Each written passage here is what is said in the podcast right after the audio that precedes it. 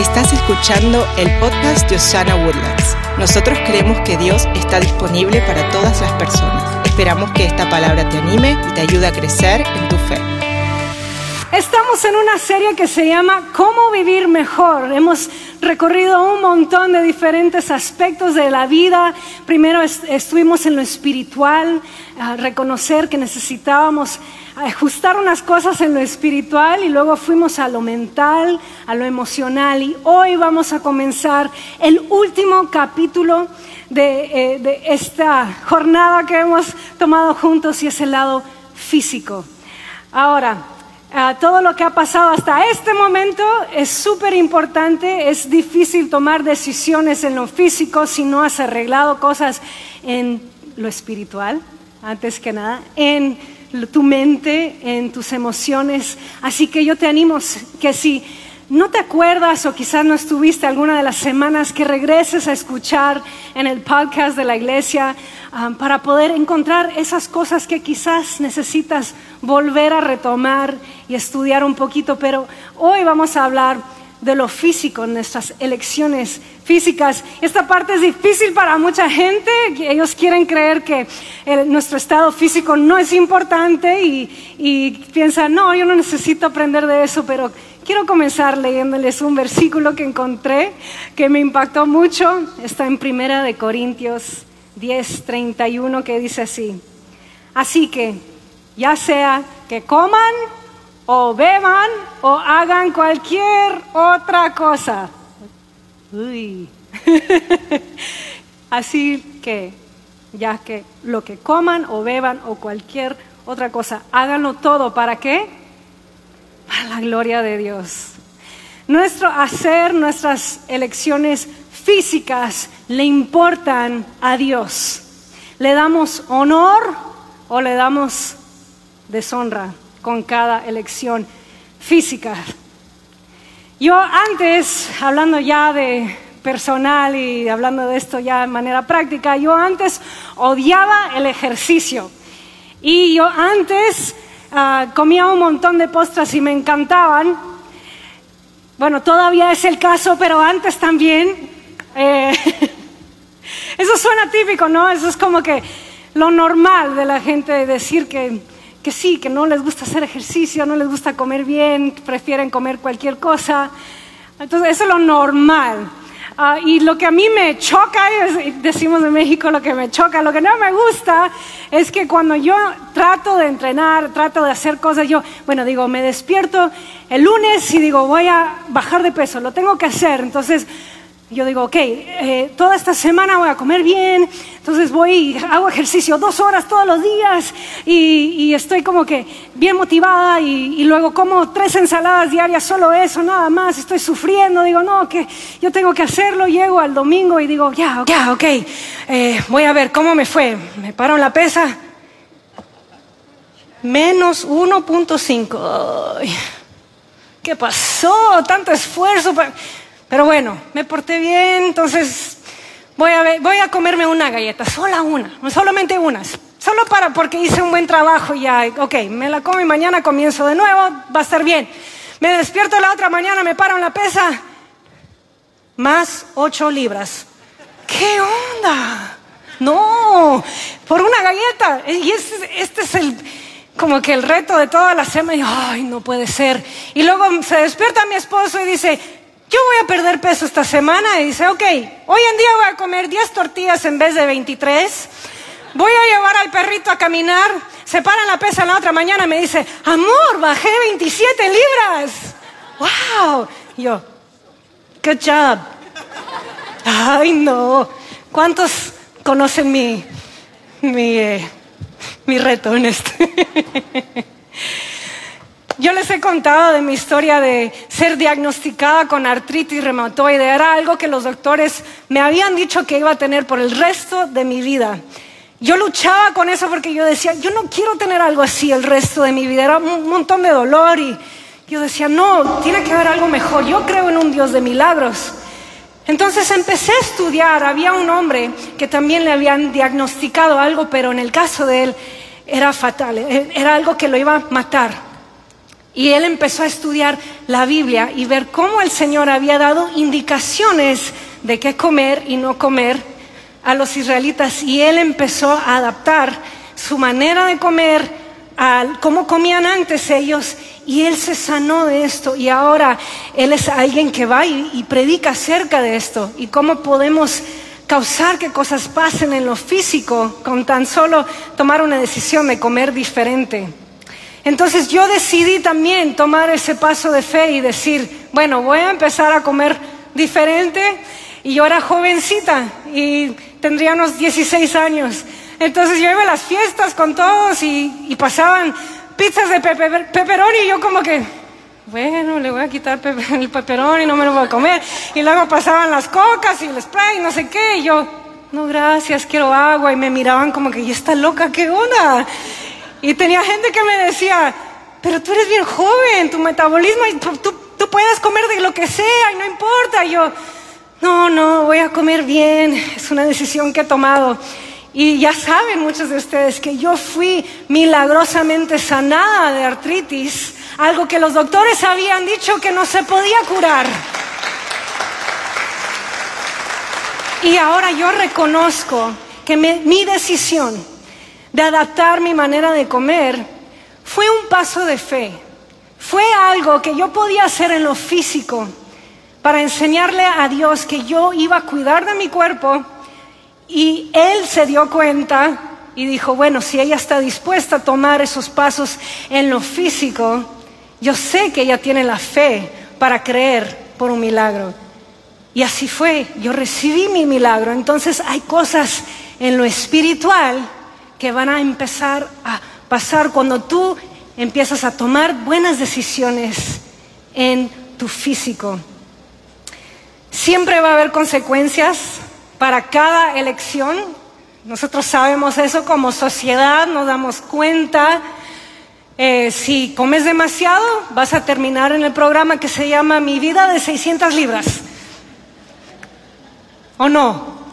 Hay problemas de salud que vienen con eso. Si decides ser alguien perezoso, ¿qué va a pasar? Viene la pobreza, vienen problemas de salud también, problemas en tus relaciones.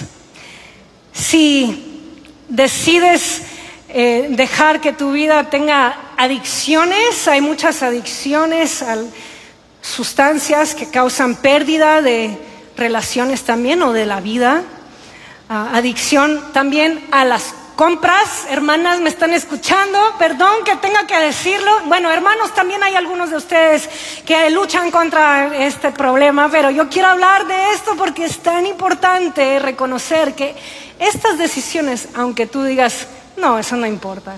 No, eso es muy simple. No, no tiene nada que ver. Sí importan.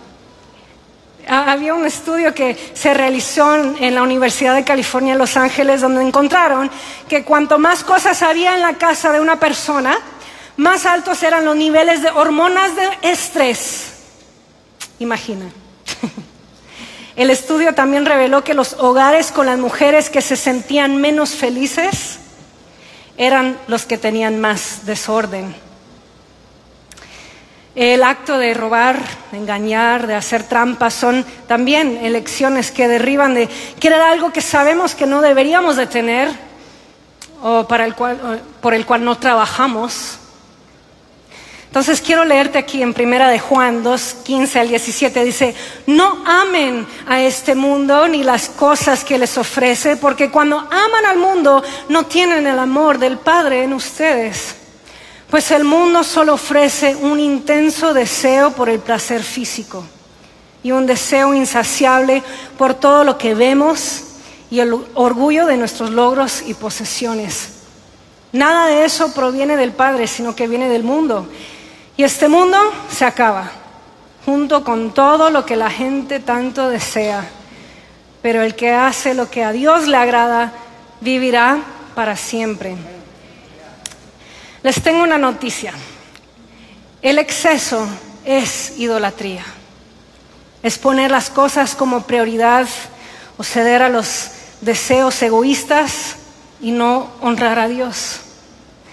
La buena noticia en todo eso es que yo no vine con el objetivo de condenar a nadie, porque no tenemos que hacer nada para merecer o ser dignos del amor de Dios, gracias a Jesucristo. Yo no estoy aquí para decirte qué debes comer o qué no debes comer o qué rutina de ejercicio deberías de hacer. Para eso tenemos excelentes eh, entrenadores dentro de nuestra congregación. También hay gente que hace, nutrición. Entonces, si no sabes quién son, pues haz unos nuevos amigos del día de hoy a ver si los encuentras. Ellos te pueden decir esas cosas, pero yo no, porque eso no va a producir un cambio duradero en tu vida tienes que entender y adoptar el porqué detrás de todo esto por ti mismo. Tienes que decidir dar pasos con tu cuerpo físico para activar tu fe y causar que cosas pasen en tu ser espiritual a través de tus decisiones físicas. Así que vamos a sumergirnos un poco en lo que dice el Señor sobre todas estas cosas que nosotros hacemos como seres humanos. En Lucas 16, 15 dice, ustedes son los que se hacen pasar por justos delante de la gente, pero Dios conoce sus corazones. Pues lo que los hombres tienen por más elevado, Dios lo aborrece. Es una palabra muy fuerte, ¿verdad? Pero el hecho de que la sociedad nos dice tienes que trabajar más para ganar más dinero, para comprar más cosas, para tener más en tu casa, acumular más. Eso no es el objetivo de nuestra vida, de acuerdo a lo que dice el Señor. El hecho de querer comer porque nos hace sentir bien o beber porque nos hace sentir bien, no honra a Dios. Porque como dice ese versículo en Corintios, todo lo que hacemos debería de honrar a Dios. Debido a que esas decisiones son egoístas y buscan el honor de los demás para uno mismo ah, o buscan un placer momentáneo, no pueden honrar a Dios. Dios creó nuestros cuerpos a su imagen y para sus propósitos y no los nuestros. Esto es tan significativo para nosotros entender el por qué detrás tenemos este cuerpo humano y cómo lo deberíamos de usar o tratar. Te quiero hacer una pregunta. ¿Por qué enviaría Dios a Jesús a la tierra en un cuerpo físico humano? ¿No creen que Él es capaz de mandarlo directamente al infierno para derrotar a la muerte y que ya se acabó todo? ¿Por qué decidió Él mandarlo a la tierra en un cuerpo. Hay una parte, una conversación que Jesús tuvo que era muy clave en esto. Y dice en Hebreos, Jesús dice que Dios ya no quería sacrificios o ofrendas de animales, y por lo cual preparó un cuerpo para que Jesús hiciera su voluntad. Luego dice que fuimos santificados por el sacrificio del cuerpo físico de Jesucristo. Esto nos confirma que hay poder en sacrificar nuestros cuerpos físicos. Vivir en rectitud rompe barreras espirituales cuando tú tomas decisiones de sacrificar tus deseos físicos. Hay cosas poderosas que están pasando en el lado espiritual de tu vida, pero también en tu atmósfera.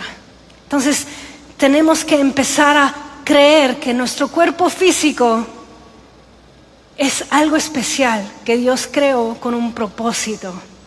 Luego cuando Jesús deja el mundo, Él vino, hizo el trabajo de salvarnos por medio del sacrificio de su cuerpo físico y luego pero luego sabía que nosotros como seres humanos íbamos a tener problemas, nos íbamos a equivocar, eh, íbamos a causar un desastre. y dijo, ¿saben qué? Les voy a dejar mi Espíritu Santo porque yo sé que ustedes no pueden solos, entonces ahí les va. Y dice en Gálatas que cuando, ah, cuando hablan del Espíritu Santo y el fruto de tener el Espíritu Santo, o sea, lo que pasa cuando ya recibimos el Espíritu Santo, que Él nos da dominio propio. Ese es un fruto de tener el Espíritu Santo en nuestra vida. Entonces, tú puedes tomar esas decisiones con la ayuda del Espíritu Santo. Y este resultado de pedirle al Espíritu Santo que te ayude significa que no se trata tanto de nosotros o nuestro esfuerzo. Mucha gente entra a la dieta tratando de hacerlo con su propio esfuerzo, entra a momentos de ejercicio tratando de hacerlo en su propio esfuerzo. La palabra dice que podemos pedirle ayuda al Espíritu Santo en todo para poder darle honra a Dios.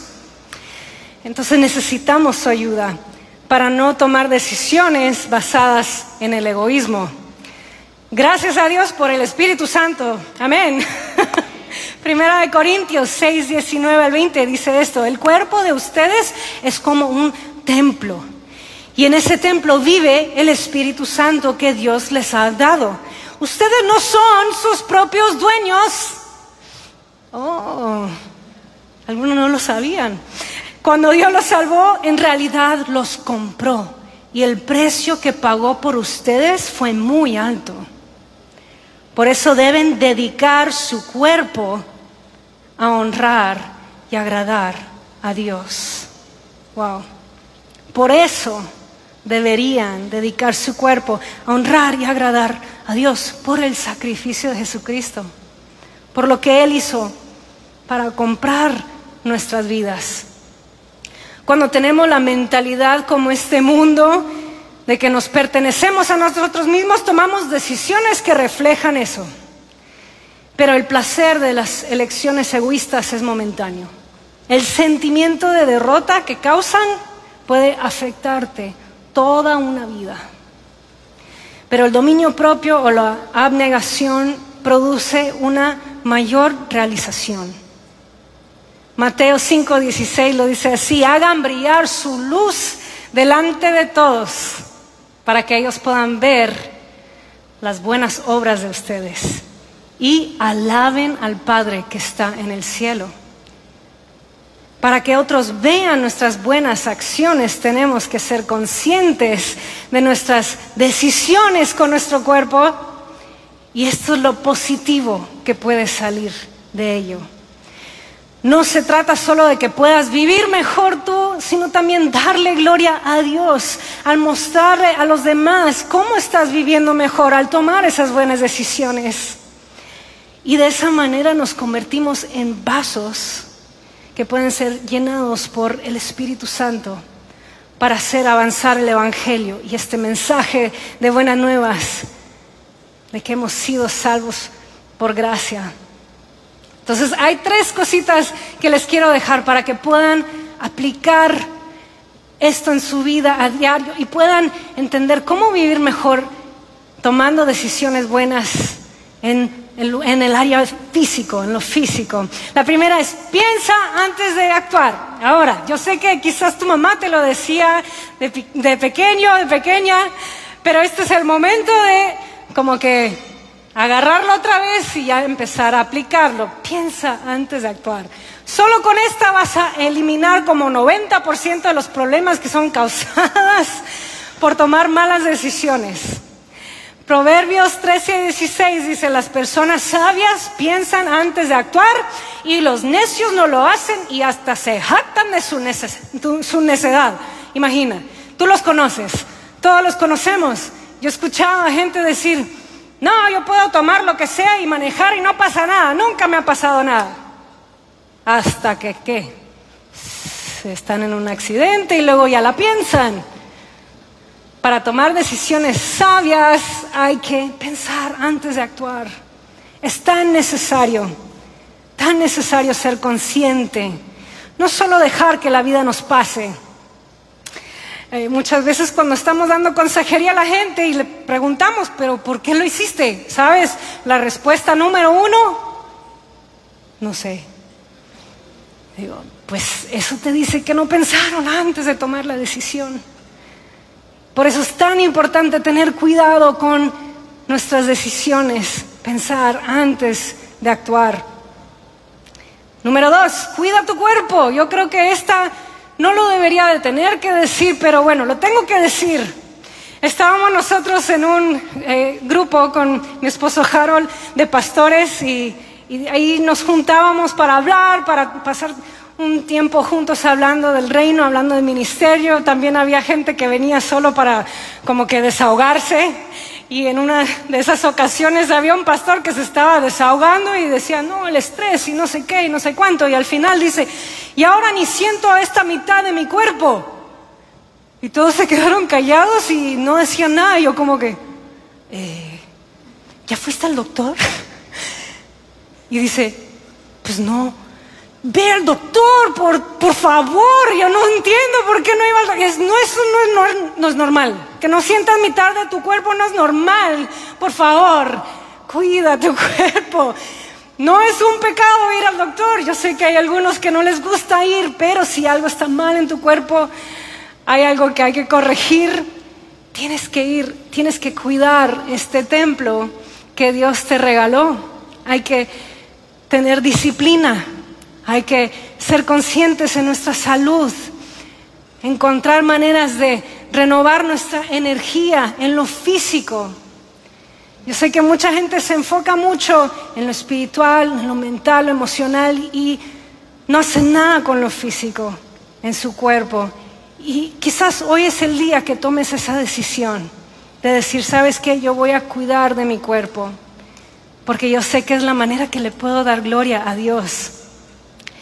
Y número tres, aprende a decir no. Yo, sé que esta no es fácil, pero es parte de lo que tenemos que hacer para vivir una vida mejor. En Tito 2, 11 y 12 dice, en verdad Dios ha manifestado a toda la humanidad su gracia, la cual trae salvación y nos enseña a rechazar la impiedad y las pasiones mundanas. ¿Qué nos enseña? Su gracia.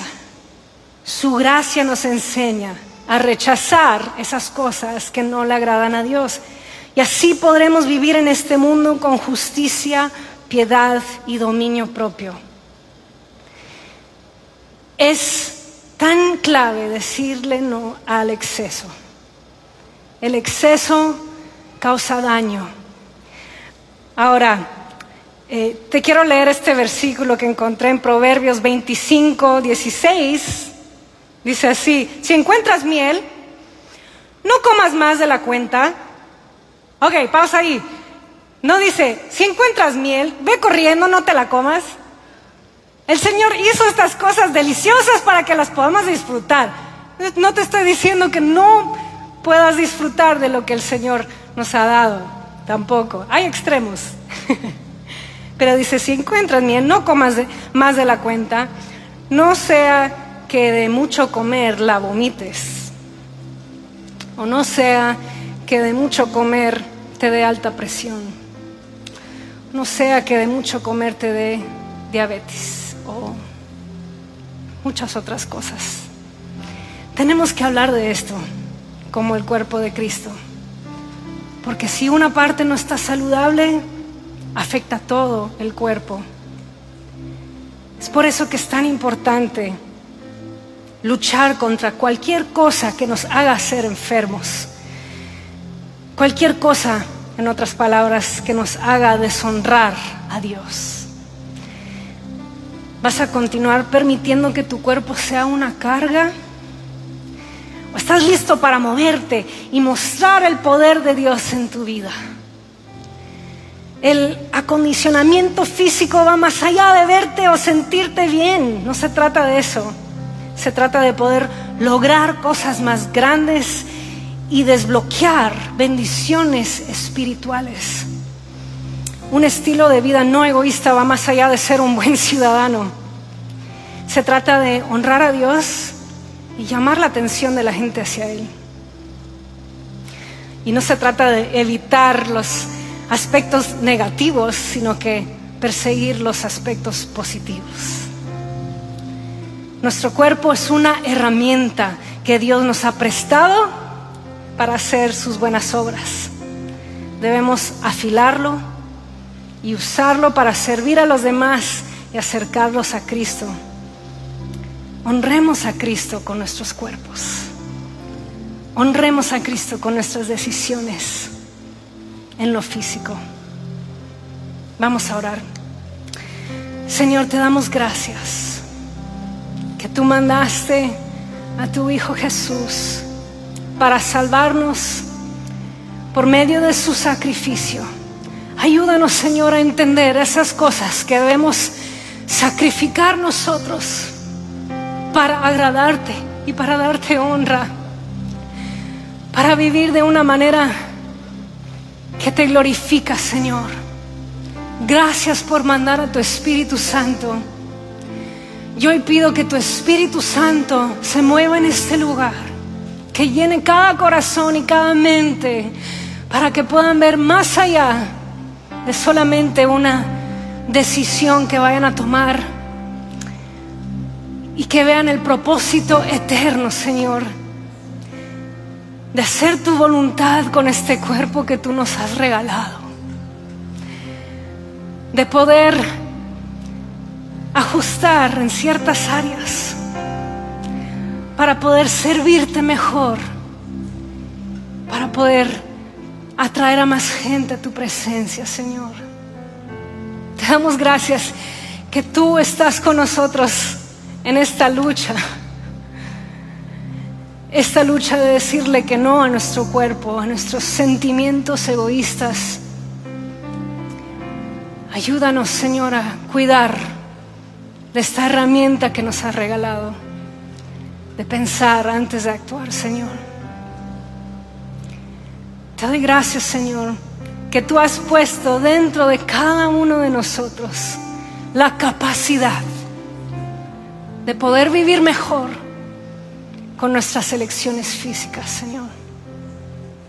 Te entregamos nuestros cuerpos como un sacrificio vivo, Padre, que sea agradable para ti, que te honre, Señor, en todo.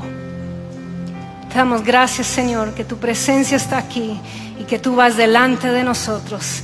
Y todos dicen, amén y amén y amén. Amén. ¿Cuántos le dan gracias a Dios?